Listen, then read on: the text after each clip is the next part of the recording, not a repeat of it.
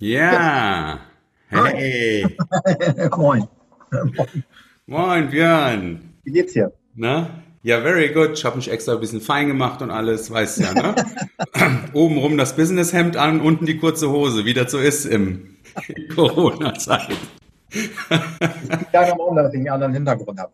Ja, ja, alles gut. Ich mache mal gerade ein bisschen lauter hier. Hörst du mich einigermaßen? Jetzt. Ich kann dich gut hören. Ja, ja. Mensch, klasse. Schön, dass du da bist. Ja, ich bin schon ganz aufgeregt. Danke gleichfalls. Ne? ich auch. Ja. Hast du praktisch, baust du noch ein bisschen um?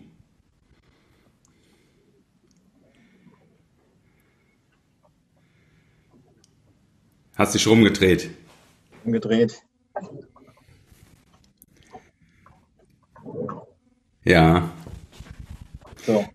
Genau, hervorragend, hervorragend. Ich meine, im Schwerpunkt geht es ja um das Audio, was wir erzeugen, aber parallel habe ich mich entschieden, ähm, wer nichts dagegen hat, dass ich die Podcasts dann auch ins YouTube reinstelle, falls mal Leute einfach gucken wollen, ähm, wie denn auch der Mensch hinter dem Audio sich dann verhält und äh, wie der anzuschauen ist. Und das hat sich ganz gut bewährt.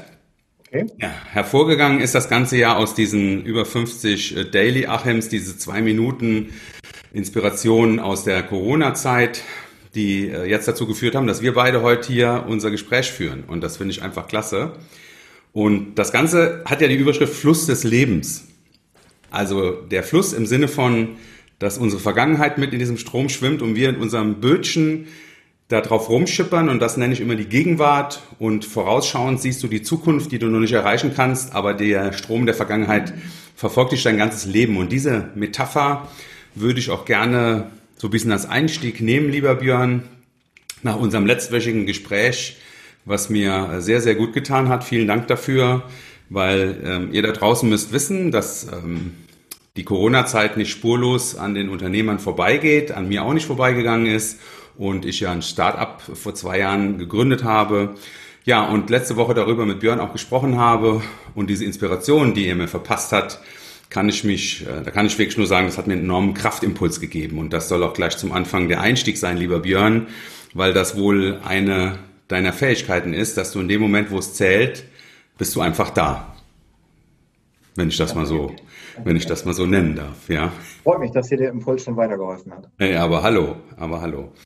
Ja, es ist so, wenn, wenn ähm, da draußen der Sturm immer heftiger wird und wie du weißt, ähm, diese, diese Fähigkeit, sich an den eigenen Haaren aus, aus der Gosse zu ziehen, natürlich immer gefordert ist von vielen, vielen Menschen, dann soll ja das Gespräch heute auch Inspiration sein für die Menschen da draußen, die diese Geschichten hören. Und ich habe mir heute Morgen im Vorfeld unseres Gespräches noch mal so ein bisschen ähm, was angeguckt und habe da in, muss ich mal gerade gucken, Prothesen zum Abheben aus 2016 hast du der Lisa äh, Böckhoff ein geiles Interview gegeben, was wirklich äh, sehr inspirierend für mich ist.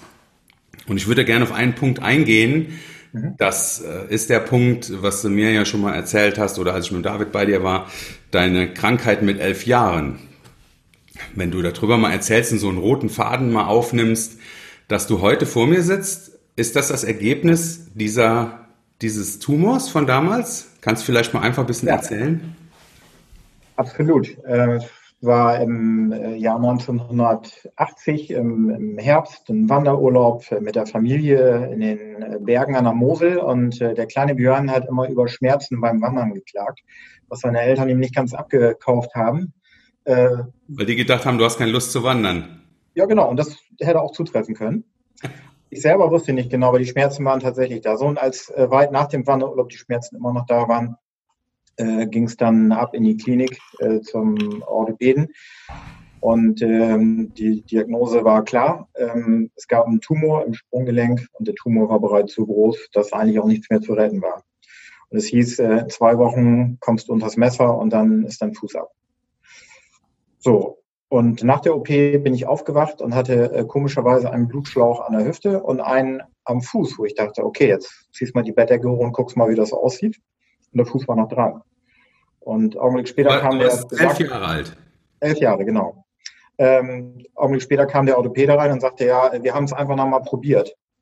So ein Schwabe, ein äh, super Urgestein. Und äh, dem bin ich heute noch dankbar dafür, denn es hat tatsächlich funktioniert. Danach folgten Monate der, der Reha, so heißt es ja heute, damals war es ein Krankenhausaufenthalt. Mhm. Aber es hat funktioniert mit viel Üben, Üben, nochmal Üben und ganz viel Physiotherapie. Und während dieser Zeit im Krankenhaus hatte ich äh, viel Kontakt zu Orthopädietechnikern, die äh, um mich herum im Zimmer die wirklich schwerst mehrfach betroffenen Kinder betreut haben mit Korsetts und mit Schienen und Orthesen vor allem äh, wirklich komplizierte Versorgung. Das hat mich, ähm, das hat mir unglaublich ähm, geholfen, ähm, zu sehen, wo stehe ich eigentlich. Ist eigentlich eine Kleinigkeit, hast da was im Fuß gehabt, kannst aber laufen, ist noch alles dran, brauchst dann immer eine Orthese. Und die anderen haben richtig ein Problem. Aber ich konnte eben auch sehen, wie die denen helfen konnten. Das waren für mich die Helden. Äh, ich würde gerne. Und als es dann später ums Schul ja. Also du, du warst elf Jahre alt und jetzt war ich ja auch mal elf Jahre alt und erlebst in diesem Alter, kannst du dich da erinnern, welche Gedanken dir durch den Kopf geschossen sind, als du mit elf Jahren damit umgehen musstest, dass du eigentlich nach der OP wach wirst und dir ein Fuß fehlt? Was macht das mit einem Kind? Kannst du diese kindlichen Gedanken noch greifen? Ist das noch äh, da? Ja, das ist noch, äh, noch sehr präsent. Also ich hatte natürlich Angst und meine Vorstellung bestand eigentlich überwiegend darin, dass ich am öffentlichen Leben so nicht mehr teilnehmen kann. Ich kann kein Fahrrad mehr fahren, ich kann nicht mehr durch den Wald spazieren, ich kann nicht mehr klettern. Das war so das Erste. Das ist alles vorbei. Und mehr habe ich mir eigentlich nicht gedacht, weil weiter reichte meine Vorstellungskraft auch nicht. Logisch, ja.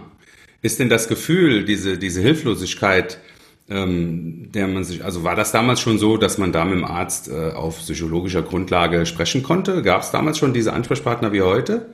Nee. Gab's Damals nicht. war das so, äh, meine Mutter ist fast zusammengebrochen, mhm. als die Diagnose verkündet wurde, weiß ich auch noch wie heute. Und ähm, da, das war damals einfach so. Und dann hieß das so, in zwei Wochen haben wir ein Belegbett und dann ist im OP-Saal ist ein Platz frei und dann legen wir los. So also so auf die Tour, ah ja, der Fuß ist danach weg und dann gucken wir dann mal weiter und Hammer. Und äh, erzähl ruhig mal weiter. Sorry, dass ich jetzt da so. Nee, mich interessiert für die jungen Leute da draußen ähm, dass man diese Gedankengänge, die bestimmen ja heute noch dein Leben. Ne? Also ist ja heute noch, das Ergebnis ist ja heute noch sichtbar, was du damals an Ängsten auch verspürt hast. Ja, absolut. Es gab ja nur einen Weg, im Grunde genommen, äh, irgendwie das Beste draus machen und äh, den Menschen vertrauen, die um einen rum sind. Und dann also. nach vorne. Und so ging das immer weiter. Und irgendwie war ja nach einem Jahr es so weit, dass ich zumindest im Ansatz auch mal wieder Sport machen durfte und konnte mich wieder vernünftig bewegen. Und so ging das dann Stück für Stück weiter. Mhm. Und die Bewegungsfähigkeit war dann wieder hergestellt und der Tumor kam auch nie wieder. Der Tumor kam nicht wieder. Ich bin nochmal gestürzt, wurde dann nochmal nachbehandelt. Aber äh, die Bewegungsfähigkeit ist bis heute eingeschränkt. Ja, ja. Also so, dass du jetzt kein Profifußballer werden hättest werden können, aber es ist in deinem Alltag eine nicht, also auch nicht sichtbare, ne? Nee. Ja, also Behinderung in dem Sinne ist es ja dann eh nicht für dich. Ne? Auf keinen Fall. Ja.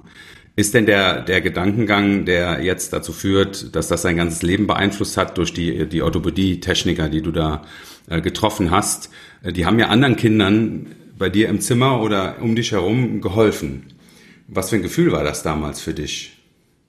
Dass du das nicht bist, denen sie helfen müssen? Äh, also teilweise war es so, ähm, dass ich immer beobachten konnte, wie die auch in der Interaktion zusammen waren. Ähm, die Bettnachbarn konnten sich teilweise kaum äußern aufgrund des Grades ihrer Behinderung, aber irgendwie gab es trotzdem eine Kommunikation und irgendwie war auch immer eine Menge Freude dabei. Mhm. Und ähm, alleine zu sehen, dass diese, diese Freude, die da entstanden ist in dieser Interaktion, in dieser Kommunikation und in, in dem Ausbau der äh, Fähigkeiten durch diese Hilfsmittel, die da gebaut wurden, äh, das war, das fand ich als Kind spannend, auch wenn ich es vielleicht nicht ganz bewusst wahrgenommen habe. Aber äh, wenn man das so im Nachgang betrachtet, war das immer irgendwie toll, wenn die in die Tür kamen. Da war Alarm, da war gute Laune, die hatten ein bisschen Werkzeug dabei, äh, gab immer einen Spruch, da war was los und da passierte was. Das sind ja tolle Handwerker, ja, auf Deutsch gesagt. Äh, ja, absolut. Ja. Also das heißt, die haben den Kindern geholfen und als du diese Person gesehen hast, da hat dir die Rolle, die die gespielt haben, im positiven Sinne gefallen. Ja, irgendwas muss das gewesen sein. Was dich inspiriert hat. Ja, aber erzähl ruhig mal, wie ist denn weitergegangen aus dieser... Mhm. Dann gab es irgendwann die Zeit des Schulpraktikums und da hat man natürlich als, als Kind in dem Alter ähm, alle möglichen Vorstellungen. Schulpraktikum kam dann ja ein paar Jahre später. Aber ich wollte eigentlich immer Pilot werden, äh, auch wenn ich in der Schule nicht so gut war. Aber ich hatte ständig irgendwie die neue Ausgabe der Flugrevue. Hör mal, du warst gut in der Schule, das waren nur die falschen Fächer, wie bei mir.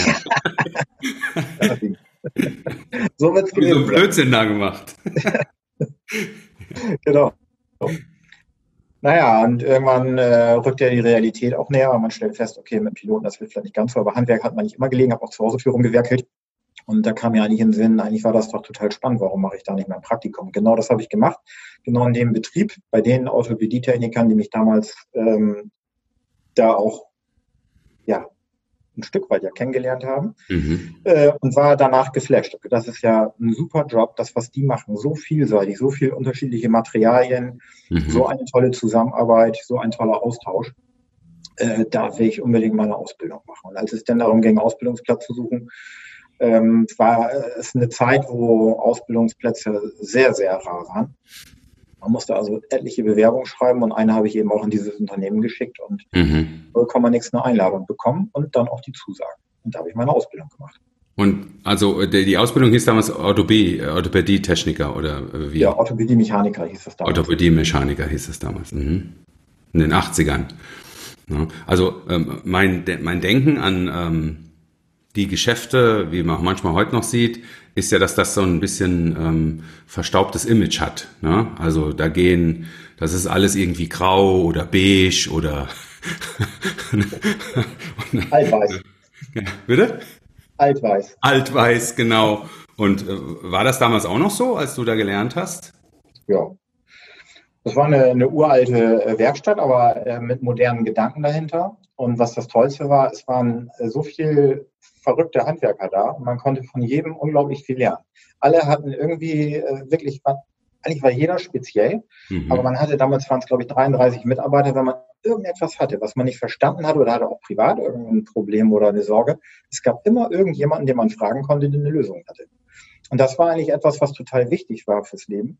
Äh, zu, zu checken, pass mal auf. Du musst nicht alles wissen, aber du musst wissen, wen du fragen kannst. Und dann kommst mhm. du auch weiter. Das war schon mal total gut für den weiteren Weg. Und äh, das Wichtigste, was ich eigentlich in der Ausbildung gelernt habe, war ein, eine Aussage äh, eines Altgesellen. Er sagte, äh, Björn, der, der Trick besteht im Leben darin, dir im Leben immer das Beste abzugucken. Sag ich, super, wunderbar, schreue ich mir gleich mal auf. Ne?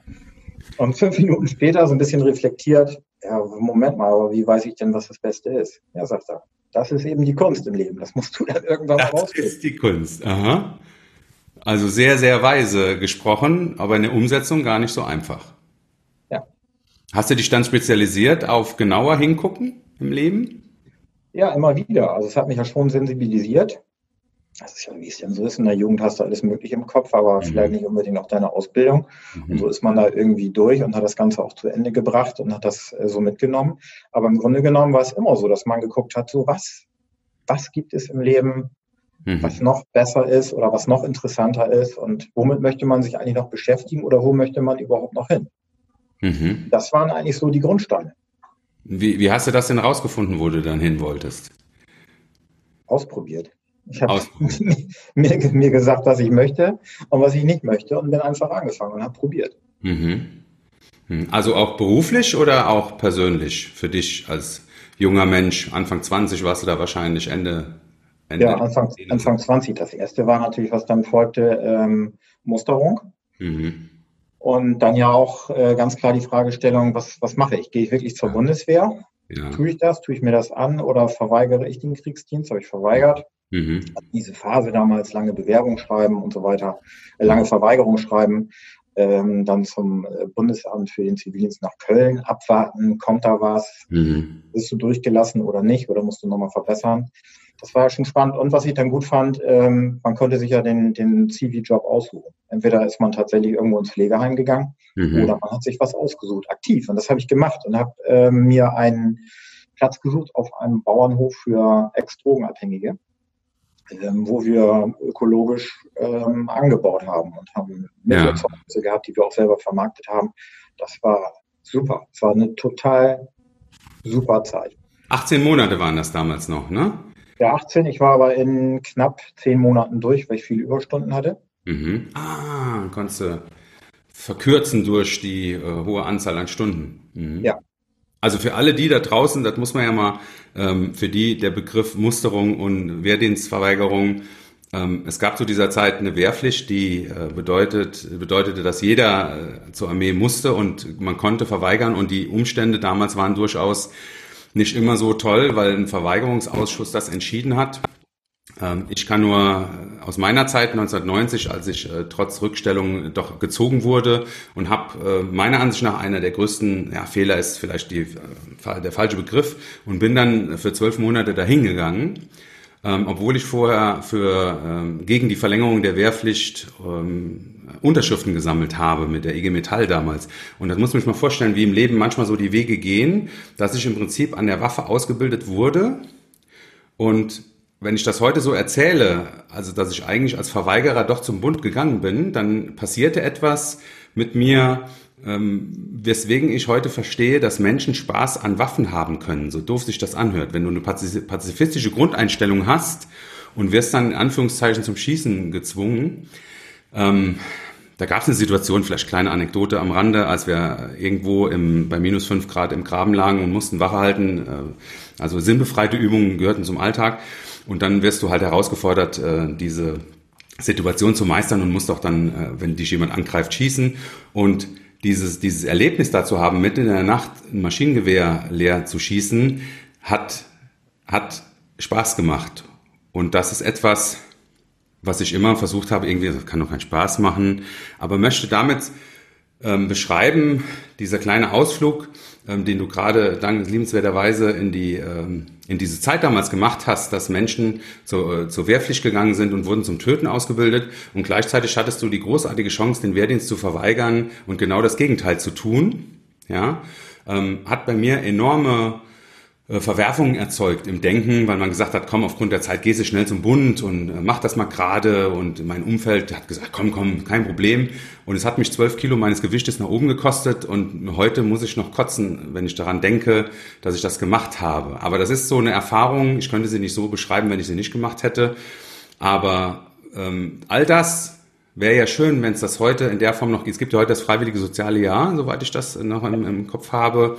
Und ähm, es wäre schön, wenn die Gesellschaft, die damals diesen Konflikt gelebt hat in Wehrpflicht und äh, Wehrdienstverweigerung, wo es ja immer darum ging, dass Menschen nicht zum Töten ausgebildet werden sollten, also ein ethischer Ansatz, und dass das heute dazu führt, dass äh, wir das freiwillige soziale Jahr haben und haben eine Berufsarmee, die letztendlich nicht mehr so sehr unter der Kontrolle der Demokratie steht. Das wird jetzt zu weit führen, da so tief reinzugehen. Aber das Spannungsfeld, was da erzeugt wird in der Gesellschaft, dass man immer noch akzeptieren muss, dass es Menschen gibt, die an der Waffe ausgebildet werden, weil auf der ganzen Welt Situationen sind, wo Menschen sich umbringen.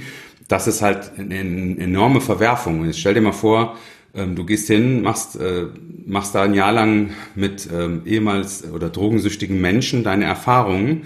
Was gibt dir das heute im Gegensatz zu dem, wenn ich mich mal als Vergleich nehme, der im Graben schießen gelernt hat? Also was kann man, und das, also größter Respekt, ja, dass ich das versäumt habe.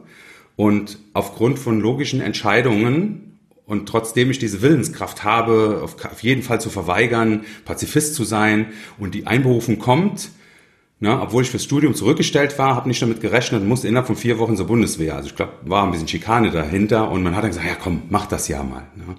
Und so kann es im Leben halt mal in diese Richtung gehen. Wollte schon mal den kleinen, Aus, den kleinen Ausflug machen, erzähle ich gerne davon, um äh, Mensch, ja, um Menschen auch die Botschaft zu geben, ähm, es kommt ja nicht darauf an, die Entscheidung damals war sicherlich falsch, aber es kommt darauf an, was ich jetzt daraus mache.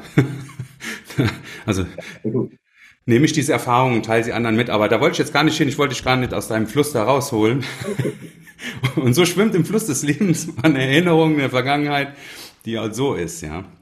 Ja, und da hast du da praktisch deinen Wehrdienst gemacht, da waren wir stecken geblieben. Ja, genau, mein Wehrersatzdienst, also mein Zivildienst. Und äh, es war eine, eine super Zeit, eigentlich so sorgenfrei, weil man musste sich um nichts Gedanken machen. Die Zeit lief, man bekam ein bisschen Geld dafür, äh, man konnte sich da verwirklichen. Ich hatte ein super Team an Mitzivis, wir hatten so viel Spaß. Ähm, das war wirklich spitzenmäßig. Denke ich total gerne dran zurück und einfach total viel gelernt. Auch im mhm. Umgang mit Menschen und Menschenkenntnis ähm, erweitert. Total klasse. War, waren da auch Menschen, die sich da gar nicht mehr richtig helfen konnten aufgrund ihrer Abhängigkeit? Musstest du also wirklich dann alles im Zivildienst machen, von, ne, also mit allem möglichen Begleitung dieser Menschen in allen möglichen Lebenslagen? Nee, so dicht waren wir nicht dran. Wir waren einfach mehr in der Landwirtschaft eingesetzt mhm. und die ähm, Klienten sozusagen äh, wurden dazugeholt und haben praktisch mhm. mitgearbeitet. Das war eigentlich die Idee des Hofes, über diese Arbeit ähm, wieder in ein vernünftiges Leben zurückzukommen, in ein mhm. normales Leben zurückzukommen. Und ähm, unsere Aufgabe war eigentlich mehr eher in der, in der Technik, äh, vermarkten auf dem Wochenmarkt, ähm, das erzeugte Gemüse verkaufen. Ich habe dann so eine Tour gehabt, habe dann auch ein paar kleine Schiffe damit beliefert und so und hatte so meine Community mhm. und ähm, habe mich morgens immer gefreut in, so, gefreut, in so einen alten Transit zu steigen, mit Milchkannen hinten drin, eine Milchtour gefahren und Kindergärten abgeklappert. Das war super, war mhm. total klasse. Was Überall konnte man ein bisschen schnacken. Ja, mhm. Kaffee, man war der Milchmann, war super. Bisschen schnacken und die Milchmänner sind immer sympathisch. Ne? Und ja auch viele äh, Kinder entstanden, habe ich mal gehört, ne? die so aussehen wie die. Ist egal. Anderes Thema. Ja, und wie bist du dann weiter vorgegangen in Richtung deiner jetzigen Tätigkeit? Was ist passiert nach dem Zivildienst? Ich bin dann erstmal ins Ausland, war in äh, Westkanada und Alaska, war zu Fuß unterwegs und äh, habe mich da durchgeschlagen, ein paar Monate. Das war eine ganz wertvolle Zeit, war auch hart, aber war wertvoll. Also einfach raus, Kanada, Alaska, Rucksack ja. und ab geht's. Ja. Wildnis, mhm. alleine. Ja. Wow. Die ganze Zeit. Das war cool. Telefon. Hat man keine Angst? Ständig. Ich glaube, es gab nicht, nicht eine Nacht da draußen, wo ich nicht Angst hatte. Es ist einfach so. Also da laufen natürlich ähm, mehr Bären rum als Menschen, je nachdem, wo man sich bewegt. Und es ist so, dass man einfach aufpassen muss, dass man nicht auf dem Wildwechsel zeltet, dass man möglichst weit vom Zelt weg kocht, dass man seine Kleidung, die man beim Kochen anhatte, möglichst im Baum hängt, die Nahrung in, in den Baum hängt, damit der Bär das nicht riecht und nicht nachts durchs Zelt wackelt, weil er vielleicht Essensgerüche wahrnimmt. einen dann auch mal anknabbert. So, das sind so ein paar Regeln, die man hat. Und wenn man dann da ähm, durch die Wildnis geht, dass man entweder tatsächlich, auch wenn man irgendwo eine Fährte gefunden hat, ähm, ein paar Laute von sich gibt, wie Hey Bär oder sowas. Oder sich einen Topf an den Rucksack ähm, bindet, der immer klappert, um schon mal von aus weiter Entfernung auf, auf sich aufmerksam zu machen und vielleicht die Tiere so ein bisschen äh, zu warnen, dass da jemand kommt, der da vielleicht nicht hingehört. Also und das heißt, um sie abzuschrecken? Mhm. Also der Bär hört das Geklapper und dann sieht er zu, dass er. Ich ziehe alleine. Und ähm, ich habe auch eine Situation gehabt, wo ich so einen, so einen Hang runter wollte und wollte einen kleinen Flusslauf überqueren. Das war im Denali. Und so auf einmal, dass sich da was Braunes bewegt. Da war eine Mutter mit vier Cups, so heißen die Kleinen. Und jetzt versucht die Kleinen von der anderen Seite des Flusses praktisch rüberzuholen. Ich hatte Glück. Der Wind kam von der anderen Seite, somit konnten sie mich nicht riechen. Dann konnte mein, mein Tele äh, auslegen und konnte die beobachten über mehrere Stunden. Das war ein Schauspiel, das ich bis heute nicht vergessen habe. Wow. Äh, wie viel Arbeit das war für die Mutter, die Kleinen darüber zu kriegen, über dieses eiskalte Wasser und dann flutschen die wieder zurück und wieder hin und äh, unglaublich. Es war total toll, diese Sozialisation zu sehen. Ja. Naja, und als sie weg waren, konnte ich meinen Weg dann fortsetzen. Und ähm, solche Situationen gab es öfter mal, aber nie, nie gefährlich. Es war nichts dabei, wo ich in so einer Situation hätte Angst haben können, dass mir da was passiert. Mhm, mhm. Also das Risiko, äh, da äh, in der Wildnis auch angegriffen zu werden, äh, ist ja noch ergänzt, um, oder die Angst wird noch ergänzt, um die völlige, um das Abgeschnittensein. Du hattest ja damals sicherlich kein Smartphone dabei, wo eine App drauf war, die dann schnell Hilfe ruft oder den Hubschrauber oder, ne? Gar nichts. Da bist du einfach wirklich alleine mit dir und du heulst auch mal eine Nacht durch, weil du verzweifelt bist und sagst, verdammt, ich habe eigentlich nicht genug mehr zu essen. Ich weiß mhm. aber, das Wetter sich nicht bessert, brauche ich noch einen Tag länger oder zwei Tage länger, um irgendwie wieder in die Zivilisation zu kommen. Und das ist aber gut fürs Leben, total gut. Und davon zähle ich auch heute noch. Mhm. Einfach zu wissen, pass mal auf, in dir steckt als Mensch deutlich mehr, als du glaubst. Und wenn du glaubst, du bist am Ende, dann ist das noch lange nicht das Ende. Mhm. Da geht noch so viel mehr. Und sich psychisch wie auch physisch zu überwinden und zu gucken, da geht noch was, ist etwas, was mir in, in späteren Jahren äh, mhm. viel Kraft gegeben hat. Mhm. Äh, ich hatte letzte Woche in dem Gespräch mit Joe Kelly äh, bei das Thema Hysterie des Körpers und äh, sein Buch, was ja ähm, so und diese und das hat mich so fasziniert, wie er das genannt hat, dass zum Beispiel Hunger nur eine Hysterie des Körpers ist, wenn man es mal so definiert. Ja, dass immer noch nichts passieren kann, bis du verhungerst, das dauert ewig lange. Und äh, ist das dir so gegangen, dass, dein, dass du auch äh, hysterische Zustände hattest, in der Angst, äh, nicht genug zu essen zu haben? So, so eine Art Hysterie des Körpers, des Geistes auch? Hm, das ist schon interessant, was dann passiert. Ich hatte auch eine Situation, wo ich nichts mehr zu essen hatte und hatte noch viel Wegstrecke und eine große Höhe vor mir. Das war auf dem Weg von Alaska über die grüne Grenze nach äh, Kanada. Und ähm, das ist schon ein komisches Gefühl, wenn du deinen Rucksack auskippst und du hast noch so ein paar getrocknete Aprikosen und hast aber noch schätzungsweise 70 Kilometer zu laufen und brauchst dafür eigentlich drei Tage. Und du verbrauchst am Tag mit 33 Kilo Gepäck auch locker mal 6000 Kalorien. Und wenn du die nicht nachisst, dann merkst du das abends am Körper. Hier und da ist auf einmal alles weg, was vorher da war. Und du bist grausam erschöpft. Naja, und dann nimmst du diese getrockneten Aprikosen und holst dir ein bisschen Wasser aus dem See und legst die Aprikosen ein und dann lutschst du an so einer Aprikose auch mal ein paar Stunden rum und genießt das noch und sagst dir, keine Ahnung, wann ich wieder was bekomme. Die beste Aprikose der Welt. Ja, genau. Das ist eine interessante Erfahrung. Und dann zu sehen, dass es trotzdem, solange du Wasser hast, immer weitergeht. Also ohne bessere wisserisch wirken zu wollen, ähm, also das ist so die Überschrift, äh, du hast ja diese Erfahrung gemacht und wenn du heute ähm, das jeden Tag ins Leben transformierst, diese Erfahrung, und äh, dadurch im Prinzip Entscheidungen triffst, dass du sagst, ja, kann alles nicht so schlimm werden, ich habe mal eine Aprikose gelutscht, auf Deutsch gesagt, ja. Ähm, äh, also deswegen sage ich besser, es gibt auch Menschen, die ziehen daraus so ein bisschen so über die, die Menschen, die auch mal jammern, weil sie die, die Maßstäbe auch nicht kennen von Hunger und äh, Leid. Ähm, ist das so, dass du manchmal so in die Welt guckst und sagst, was macht ihr alle so verrückt? Oder bist du jemand, der das, so wie ich dich kennengelernt habe, gibst du ja dieses Wissen, um diese Erfahrung weiterzugeben, um Lösungen zu bieten? Aber viele gehen ja hin und nehmen leidensvolle Erfahrungen und belächeln andere, weil sie nicht so leidensfähig sind. Ist das so eine Erfahrung für dich, die heute noch als Geschichte, als wundervolle wahre Geschichte natürlich äh, Menschen inspiriert, so wie mich ja jetzt auch? Ja, ich, ich äh, hoffe, dass sie andere Menschen inspiriert. Wenn ich danach gefragt werde oder es dazu kommt, dass ich diese Geschichte erzähle, äh, dann glaube ich schon, dass das was auslöst in den Köpfen anderer Menschen.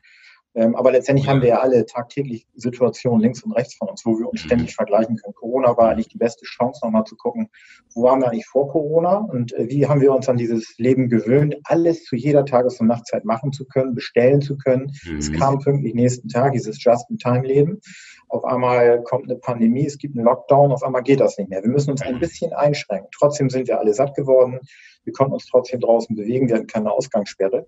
Und trotzdem gibt es dabei Menschen, ähm, die dazu auf die Barrikaden gehen, äh, wo mein mhm. Verständnis aufhört, wo ich denke, wir, wir hätten noch viel mehr aushalten können. Wir können auch noch viel mehr aushalten. Das geht uns Gott, immer ja. noch gut in Summe. Mhm. Also das heißt, die, ähm, die Wirklichkeit, die ja heute so aussieht, dass Menschen sich über Masken tragen, auch nur eine Sekunde Gedanken machen und daraus ganze Verschwörungstheorien hervorzaubern, die äh, praktisch eine ganze Demokratie angreifen.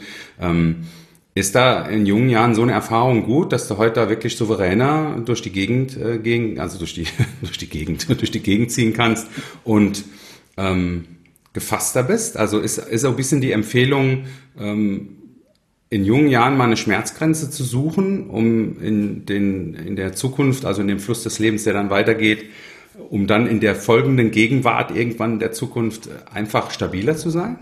Ja, ich würde es jedem jungen Menschen empfehlen, mhm. sich einfach mal ähm, selber herauszufordern und bestimmte Dinge zu überwinden, vor denen man vielleicht vorher ähm, einfach angehalten wäre. Mhm. Und auch die, dieser, dieser Weg zu sagen, so ich möchte, ich möchte mir diesen Traum erfüllen und möchte dazu Fuß durch, ähm, war ja auch so, dass man gesagt hat, ja, will ich das denn wirklich? Und was erwartet mich denn das? Wusste ich ja noch nicht genau. Und schaffe ich das überhaupt und halte ich das durch? So äh, Geld gespart äh, im, im Fischhafen, Fisch verpackt und damit Geld gehabt für das Ticket, ins Reisebüro gegangen, Ticket gekauft, äh, fest gebucht. 1. Mai geht's los und dann überall erzählt, dass ich am 1. Mai nach Kanada fliege. Und äh, das hat mir schön den Weg zurück verbaut, weil der Stolz so groß war. Ich hätte natürlich nie gesagt, ich mache das jetzt doch nicht. Und ich glaube, dass es auch wichtig ist, äh, im Leben einfach bestimmte Dinge so zu gestalten. Man sagt mhm. so, ich baue mir einfach den Weg nach hinten zurück um es mhm. auch wirklich nach vorne zu schaffen. Mhm. Und manchmal spielt das Leben einem ja auch so mit, dass es einem den Weg zurück verbaut und man auch dann nach vorne muss. Und äh, wenn man einmal gemerkt hat, dass das funktioniert und dass das weitergeht, es mhm. eigentlich nur unbequem ist, sonst gar nichts, dann ist unbequem. eine gute Erfahrung. Und mehr ist genau. Also unbequem in dem Sinne, ähm, dass man auf andere äh, so wirkt, wie man vielleicht gar nicht wirken will. Also wenn ich das jetzt mal gerade in diese ähm, wenn viele Menschen, also ich kann ja da auch von mir sprechen, dass man Angst hat, wie andere einen sehen, wenn man Dinge tut, die man tut. Also hat sich das auch so ein bisschen abgehärtet, als du da jede Stunde den Rückweg verbaut bekommen hast, indem du gesagt hast, ich steige jetzt ein in den Flieger und die Menschen haben von dir ein Bild bekommen, wo die gesagt haben, der ist echt geflogen, hätten wir nicht gedacht. Ja, glaube schon, dass das so war. Mhm. Mhm. Ich weiß es nicht mehr genau, mhm. ich glaube schon. Mhm. Naja, und vor mir selber auch. Und dann sitzt man da im Flieger und sagt sich, oh, was hast du hier gemacht? Ja, jetzt fliegst du hier rüber und das erwartet dich und dann kommst du da an mhm. und dann merkst du, boah, verdammt nochmal. Ne? ja. Das, das, ah, ja, ist denn, ist denn, also äh, ist ja, also wenn wir heute, da äh, bist ja nie allein, du bist ja verbunden, ja, Facebook und alles Mögliche. Und wie ist das denn? Also du warst ja da wirklich allein und Telefon ganz ja. allein. Was macht, was macht der Kopf mit einem, wenn man alleine ist? Also ich äh, kann sowas ja tatsächlich genießen, das konnte ich auch schon in jungen Jahren. Äh, die Gedanken kommen und gehen, die ganze Zeit. Und das in Verbindung mit dem, mit dem Laufen, mit dem Wandern, mit dem mhm. Gepäck, äh, mit diesen Gerüchen, mit die Wahrnehmung erhöht sich enorm, du nimmst ganz andere Dinge wahr. Ja. Und dadurch, dass du dich äh, gezwungenermaßen mit dir selber beschäftigen musst, weil ja auch sonst nichts da ist, mhm. äh, kommst du mit dir echt ins Reine. Mhm. Da passieren ah. Dinge, du lachst, du heulst, alles Mögliche. Also wenn ich heute eine Führungsmannschaft oder Mitarbeiter eines Unternehmens oder Menschen, die aus jeder Situation zu mir kommen, sitzen zehn im Raum und wenn wir nur schon darüber reden, dass wir sagen, für die zwei Tage legen wir jetzt dieses Ding in einen Korb und äh, nehmen keine Verbindung zur Außenwelt auf während der Zeit, in der wir hier sind.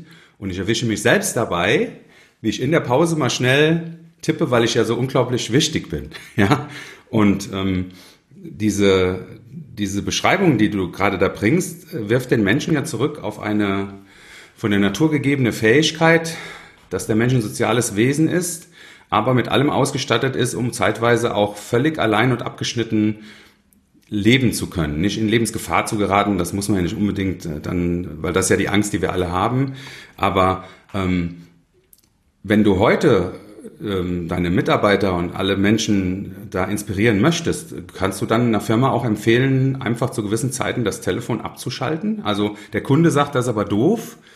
Bei Strehls geht keiner ran, aber Strehl sagt, wenn wir nicht ab und zu mal ausschalten, also diese 24-7 Erreichbarkeit muss gar nicht sein, oder? Also du warst ja da zu der Zeit, gut, jetzt hattest du keine Firma oder so, du warst ein junger Mensch, der soziale Bindungen hatte, aber es war okay. Du warst einfach mal nicht da ein paar Wochen. Ja, das kann man auch gar nicht mehr vergleichen mit heute. Also mhm. ich glaube, da hat sich so viel ver verändert in unserer Kultur, äh, dass das wirklich nicht mehr vergleichbar ist. Heute ist natürlich so bezogen aufs Unternehmen. 24-7 mhm. äh, halte ich für unsere Branche auch nicht für notwendig. Mhm. Ähm, insgesamt halte ich sowieso nicht für notwendig, dass das so sein muss. Mhm. Sei denn, man ist irgendwo im Notdienst. Ja, ja, klar. Aber grundsätzlich ähm, rate ich meiner Mannschaft ja auch immer, Leute, schaltet alle Signaltöne aus, die ihr gar nicht braucht. Ihr müsst hm. nicht bei jeder Mail in die Hosentasche aufs Handy gucken und gucken, ist da was für mich gekommen, ist gar nicht so wichtig. Ähm, lass uns das in Blöcke zusammenfassen, lass uns zu ja.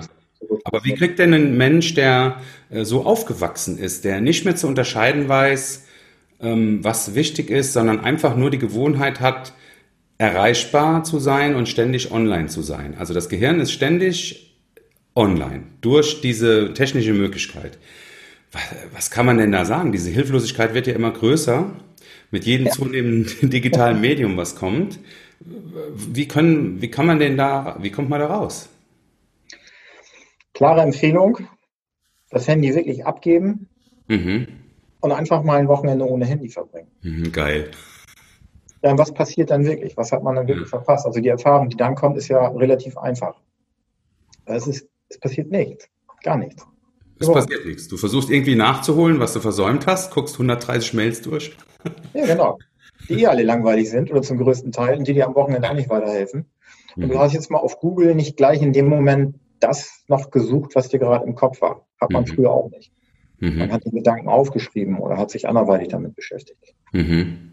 Also du springst ja heute sofort in die, also sagen wir die, die, die Candy World, die wir da ja ähm, gegründet haben, die beruht ja darauf, dass wir sagen, das Wissen der Menschheit ist ja nur zwei, drei Sekunden weg. Also alles, was du wissen möchtest, ist nicht mehr in Anführungszeichen mit einem akademischen Abstand versehen, egal was du wissen willst. Ähm, und diese Erreichbarkeit von Wissen befriedigt ja in wesentlich höherer Geschwindigkeit Bedürfnisse, ähm, was weiß ich, äh, ich habe gestern die Saxonette von meinem Papa auseinandergebaut, die äh, Baujahr 1995, wo das Hinterradspiel hatte, was dazu geführt hat, dass ich äh, gestern Abend völlig nass geschwitzt und immer noch nicht mit der Lösung ähm, das Ding. Und dann gucke ich halt im Internet und gucke mir Videos an von Menschen, die das auseinandergebaut haben. Und ähm, das wäre ja vor paar Jahren noch unmöglich gewesen. Und ich bin dann total begeistert, dass ich dann im Bett liege und gucke mir das an und denke, ah, das hast du falsch gemacht, da musst du was. Und, oder das geht gar nicht, weil die Ersatzteile nicht hast. Aber es ist ja, äh, das, was ich sagen will, es ist ja Fluch und Segen zugleich. Ja? Also es ist, es ist ein unglaublicher Segen, wenn du das Bedürfnis befriedigen kannst, weil du gerade eine Situation hast, wo, du das, wo das passt. Und auf der anderen Seite hast du die Situation nicht, befriedigst aber trotzdem ständig das Bedürfnis. Ja, wie machst du das dann im Unternehmen? Wie kriegst du denn die Leute dazu, ähm, nicht ständig zwischen den wichtigen Dingen, die sie äh, tun im Unternehmen und ähm, da ständig abgelenkt zu sein? Was passiert denn da mit deinen Leuten? Kannst du denen da helfen? Ja, im Grunde genommen haben wir natürlich. Hm? Oder können die dir helfen? ja, ich glaube, wir können uns alle helfen hier, indem wir ein bisschen aufeinander aufpassen und äh, einfach hier eine, eine vernünftige Kommunikationskultur aufrechterhalten, die daraus besteht, dass man sagt, man, man hat natürlich hier, dadurch, dass wir ein Handwerksbetrieb sind, arbeiten mhm. wir natürlich handwerklich.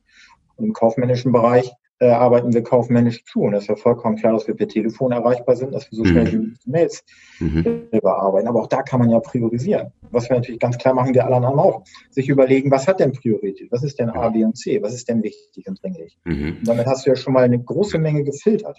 Aber machen, also auf der Arbeit kann ich das ja noch äh, nachvollziehen. Da ist ja, setzt man sich zusammen, sagt, das Team arbeitet so, es gibt bei uns die in die Vorgehensweise. Ähm, so, und fünf Minuten später sitzt der Azubi auf dem Klo, auf Deutsch gesagt, und guckt 27 TikTok-Videos. Ja. und lacht sich halb tot auf Toilette. Und der Toilettengang dauert nicht fünf Minuten, sondern 25 Minuten, weil man nicht mehr runterkommt. Wenn ich das jetzt einfach mal so ausdrücke in den Podcast rein, ja. Aber ähm, äh, ist das nicht eine spannende Geschichte, was ja die Abwärtsspirale ähm, unserer Burnout-Situation immer weiter antreibt, dass die, da, es ist ja schon kein Informationsflut mehr, es ist ja ein Informationstsunami, der uns, der uns äh, unaufhörlich hinwegfegt und immer dann, wenn der Tsunami kurz mal rum ist und wir Glück haben, wir stehen noch auf, aber immer in jedem Tsunami, in jeder Flut äh, stehen also Trump ist so ein Beispiel jetzt, dass über Jahre hinweg eine, eine, eine brachiale Flut an Nachrichten über uns hereingekippt ist. Und wenn man dazu neigt, sich damit zu beschäftigen, dann kommt der Tsunami und manchmal steht man noch auf, aber man sieht, wie viele nicht mehr aufstehen. Das sind für mich die Menschen, die im Burnout gefangen sind oder eigentlich ein, ein Opfer unserer eigenen gesellschaftlichen Umgangsformen sind.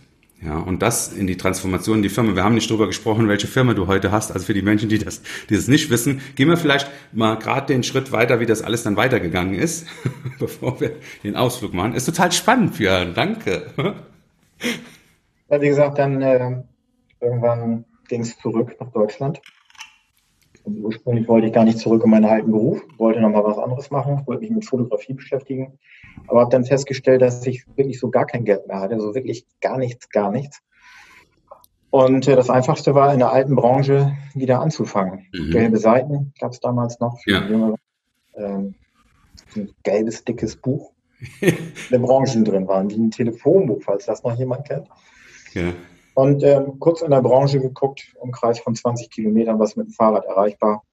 Wo, wo äh, gibt es ein paar Adressen, Branche BD-Technik. Zack, in Bremerhaven, drei Firmen angerufen, dreimal Einladung zum Vorstellungsgespräch. Nächsten Tag hatte ich einen Job. Geil.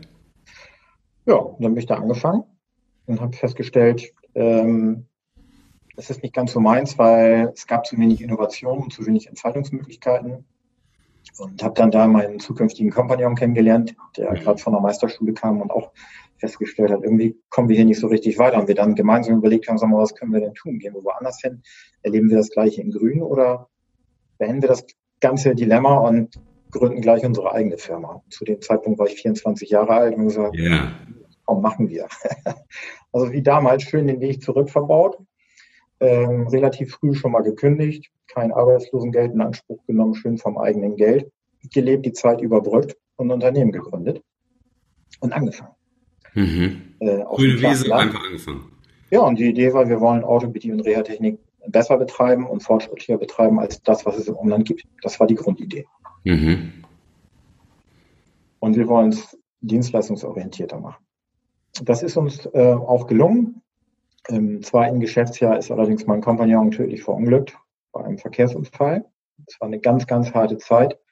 Wir hatten äh, zwei Betriebe aufgebaut. Ähm, ein dritter Betrieb war in Planung. Da haben wir einen Unternehmensteil kaufen können.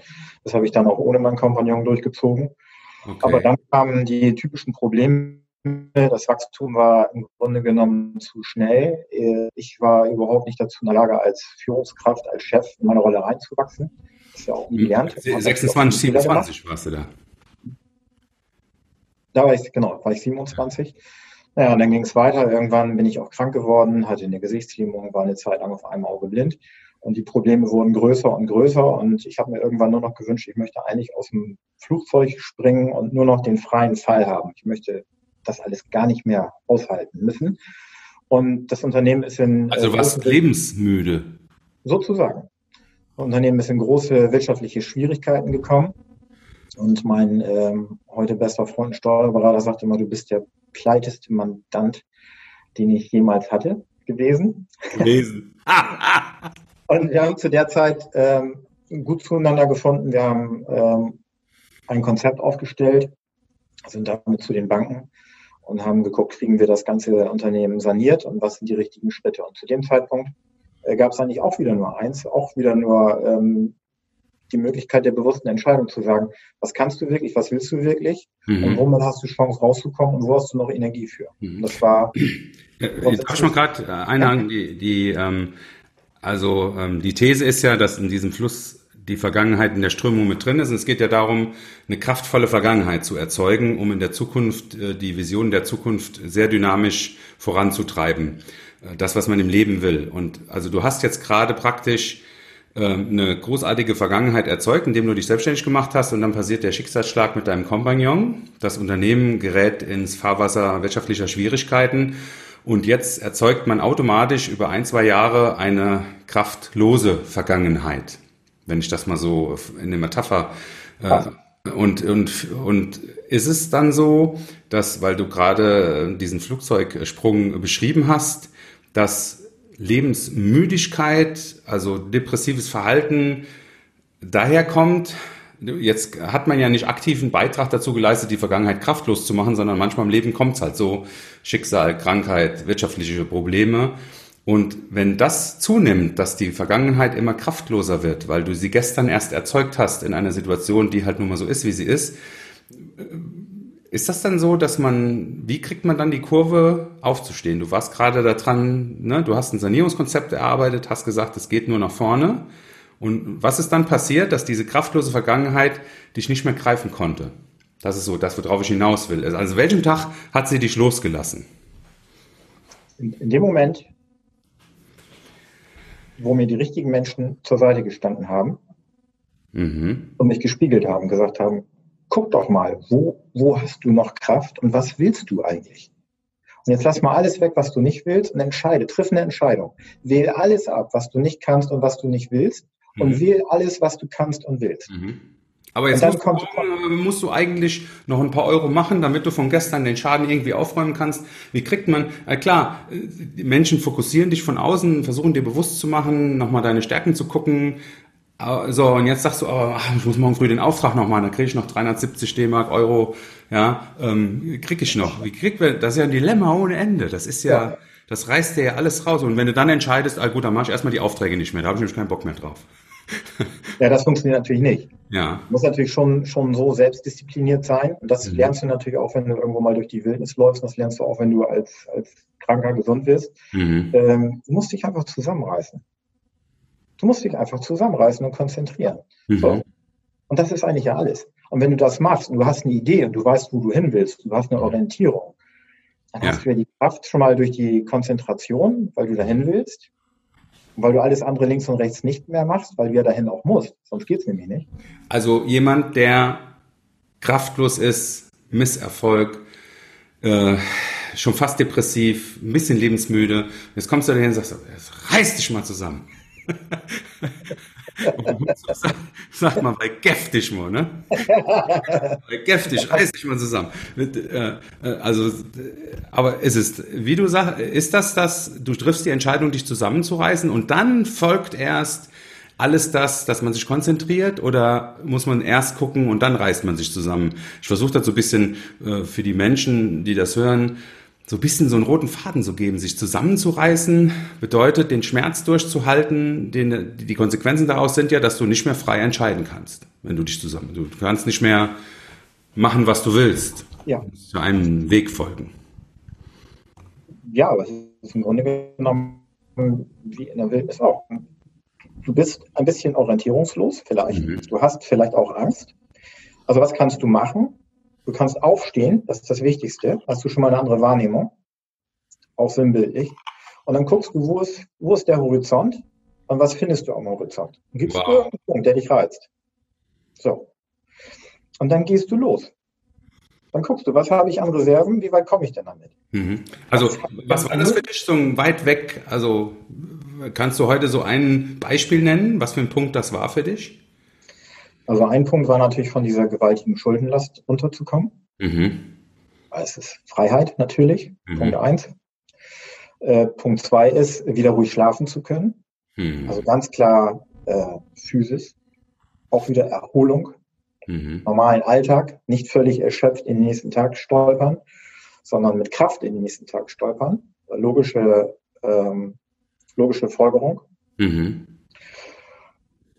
Und dann natürlich den Spaß daran haben oder die Freude daran zu haben, zu sehen, dass es jeden Tag ein Stück weitergeht. Mhm. Hast du dich derzeit auch von Menschen getrennt, die, ähm, die dich eigentlich vorher in der Situation eher immer festgehalten haben in der Situation und die neuen, ja. die du eben beschrieben hast? Also du hast dann, sagen wir, bist aus dem Jammerlappen-Komitee ausgestiegen? Ja, genau. das ist gut. Genau das. Ja. Der Jammerer kann es ja da gar nicht gebrauchen. Mhm. Aber was haben die gesagt, als du dann auf einmal gesagt hast, oder haben die freiwillig gesagt, machen wir in Anführungszeichen, äh, nicht despektierlich gemeint, mit dem Loser wollen wir eh nichts mehr zu tun haben, war die Trennung einfach? Von bis, ne? Also ganz ein, das kann, Ja, es ist alles dabei in dem Moment. Mhm. mhm.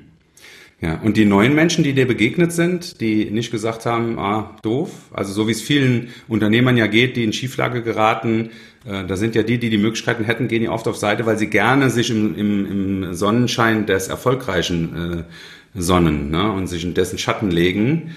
Und ähm, bist du dann nicht mehr erfolgreich, gehen die auch mal schnell in andere Schattensituationen. Das erlebst du natürlich auf jeden Fall, das erlebst du auch oft. Aber glücklicherweise hast du immer eine kleine Anzahl an Menschen um dich rum, ähm, die dich wirklich ernsthaft begleiten und dich als, als Mensch sehen und dich auch eigentlich befeuern, deine Kraft äh, weiter auszubauen. Und das ist, das, was dich treibt. Das treibt dich auch nach vorne. Und das ist nicht zu verwechseln mit, da kommt jemand mit einem Sack Geld, stellt den hin und wird dadurch dein Förderer, sondern das sind Menschen, das ist ja oft die Erwartungshaltung, sondern das sind Menschen, die ähm, in allen Facetten des Lebens dir immer wieder den Tipp geben, ähm, da rauszukommen, da weiterzumachen. Ja. Und äh, in dem Spannungsfeld deines, wie war das persönlich in deinem privaten Umfeld? Da, wo alte Freunde, Familie und alle sind, wie ist das da? Äh, sagen wir mal, als Gefallener durch die Gegend zu laufen? Was hat das mit dir gemacht, vom Ansehen her? Das war kein Problem, weil ich es mir selber nicht eingestanden habe zu Anfang und es mhm. dementsprechend auch nicht nach außen kommuniziert habe. Wo mhm. mal erwähnt, dass es schwierig ist, aber mehr nicht. Und irgendwann lässt du die Hosen runter, wenn es nicht mehr geht. Das ist ja klar. Mhm. Da musst du. Dann, dann verliert man den einen oder anderen und komischerweise ist man darüber auch nicht traurig. Aber ist das so, wenn man die Hosen runtergelassen hat, dann fühlt man sich viel echter und viel ehrlicher und äh, das, das begegnet einem auch dann? Also man braucht sich nicht. Total. Bitte? Das befreit, total. Wahnsinn, oder? Es gibt ja auch mal Menschen, die sagen, wie kannst du da offen drüber sprechen? Ja, wieso ja. nicht? Also, ja. ähm, jetzt mal ganz im Ernst, warum sollte man da nicht drüber sprechen? Und selbstverständlich ist das so, mhm. und das wird äh, jeder gestandene Unternehmer mit Sicherheit bestätigen können. Es ja. gerade aus. Es ist, es ist ja nicht gesellschaftskonform, ne? Es ist ja, ne? dass man dann auf der IHK einen Vortrag hält und sagt, also mir geht's gerade schlecht. Ne? Ja. Ja, aber entscheidend ist ja einfach, dass man ähm, eine Vision hat. Und das ist doch das, was wir als Unternehmer sowieso jeden Tag haben. Wir haben immer nur eine Glaskugel. So, wenn wir heute das nächste Jahr planen, was haben wir denn? Wir haben Vorannahmen und wir haben ein paar Werte, auf die wir zurückgreifen können. Aber wir haben gerade in dieser Zeit mhm. äh, immer ein großes Stück Glaskugel. So, und wenn wir die nicht hätten, was hätten wir dann? Also irgendwo in die Richtung, das wird funktionieren. Komischerweise funktioniert das ja. Weil es so viel Energie erzeugt in der Zukunft, die dich zieht, ist das, ist das so, dass äh, wenn du es aber nicht planst und nicht beschreibst, dann ist es ja immer nur ein Abarbeiten des Alltags, ne? Dann, dann fehlt dir ein ganzer, ein ganzer Schuss. Und die Menschen, die ihre Zukunft beschreiben, und so schätze ich dich ein, dass du da unaufhörlich Ideenbilder in die Zukunft wirfst und denen folgst, oder? Ja, so ist das. Ne? Mit größter Freude. aber, aber nochmal zurück. Ja. Äh, Nochmal zurück also du heißt, du hattest ja da äh, dieses, äh, dieses Tal, wie ist es denn da weitergegangen, nachdem du die Sanierung ähm, angegangen bist? Erstmal musste man drei Banken davon überzeugen, äh, dass sie mich nicht wertberichtigen. Mhm. Das war die erste und größte Herausforderung. Und als Bank 1 sagte nein, ähm, Bank 2, wo das größte ungedeckte Engagement lag, ähm, gesagt hat, nein, wir auch nicht. Gab es noch Bank 3 und wir gesagt haben, gut, jetzt holen wir uns den Gnadenschuss. Und die sagten, wir haben das Konzept gelesen, wir finden das super und ähm, ich glaube, wir können hier was tun. Und ähm, mit dieser Aussage hat Bank 1 gesagt, wenn die, dann machen wir auch. Und dann hat Bank 2 gesagt, wenn die beiden, dann wollen wir auch. Und dann ging's. Ging der Kreis wieder. Jahr, ja. halbes Jahr später war wieder Liquidität da mhm. äh, eigene Liquidität aufgebaut und es ging Stück für Stück voran mit ganz kleinen Schritten, mit natürlich ganz viel Zusammenreißen und äh, ganz viel Einsparen und auch ganz viel Verzicht. Mhm. Überhaupt kein Problem aus heutiger Sicht. Mhm. Fällt, fällt, auch nicht schwer, dann ist es halt nicht. Der große Firmenwagen ist auch völlig wurscht, da fährt man halt mit dem Lieferwagen, ist auch egal. Ne? egal. Ja. Hauptsache, man kann wieder gut schlafen, es geht voran. Ist und allein zu sehen, wie es nach oben geht, ist. Hast du dir die Statussymbole aus deinem Leben ein bisschen rausgenommen zu der Zeit? Ja, klar. Gell? Ist, ist geil, oder? Ja, brauchst du nicht. Ne? Genau. Braucht man wahrhaftig nicht. Ne? ja. Und äh, die, diese Zeit, äh, wenn du die Revue passieren lässt, als du dann die nächsten Jahre, wie du sagst, Liquidität aufgebaut hast und alles, ähm, die, die Menschen oder die Banken, wenn ich das mal so, die dich nicht wertberichtigt haben, wie gehen die denn dann heute mit dir um? Ist, sind das heute immer noch die guten Freunde oder ne? Also ist ja wie ein Gnadenstoß oder nicht, ne? Ja, es gibt natürlich auch da solche und solche. Mhm. Aber der Banker, der mich damals in dieser Krise äh, am dichtesten betreut hat, ähm, und ich muss wirklich sagen, immer zu mir gestanden, haben gesagt, wir finden noch eine Lösung, wir müssen aber das und das müssen wir machen, damit ich auch meinen Vorstand überzeugen kann, damit wir noch irgendwie einen Monat weiterkommen. Der hat sich am Ende seiner Laufbahn bei der Bank hier als Hausmeister beworben und ist jetzt mein Hausmeister. das ist, äh, ich sag mal, ähm, Wertschätzung und Liebe. Ne? Ja. Das ist ganz, ganz Tiefes. Das ist so ein tolles Zusammenarbeiten und so viel äh, Wertschätzung dazwischen auch. Mhm. Zählt, ja zählt für eine Bank ähm, deine Vision, dass du mit dem, was du tust, da hast du noch gar nicht äh, so in, in, ein paar Sätzen mal beschrieben, du äh, tust das ja für Kinder. Du hast ja eine großartige Vision, du machst ja Dinge, die sind atemberaubend äh, für, die, für die Menschen, besonders für die Eltern dieser Kinder. Und äh, hat das damals interessiert, was für eine Vision du mit deiner neuartigen Denke über ähm, Reha, Kinderreha und so, war das für die Banken auch wichtig, diese Vision umzusetzen? Ich glaube ganz sicher. Es geht ja immer darum, irgendwie einen Unterschied zu machen. Mhm. So, und wenn man die Branche vergleicht und guckt, was, was kann man anders machen als andere oder kann man sich spezialisieren und wie viel liegt da drin und wie viele Chancen liegen da drin, dann glaube ich auch, dass der, der Sinn der Arbeit einen Teil dazu beigetragen hat. Natürlich muss es betriebswirtschaftlich funktionieren. Das ist ja das Erste, was eine Bank interessiert, weil du natürlich was zurückführen musst mhm. und du auch willst. Aber äh, die Frage ist ja auch immer, äh, wie macht man das denn und wie nachhaltig? Mhm.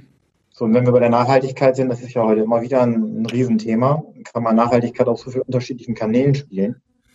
Aber aus meiner Sicht besteht ein großer Teil äh, des Denkens über Nachhaltigkeit auch immer im Sinn dessen, was man tut.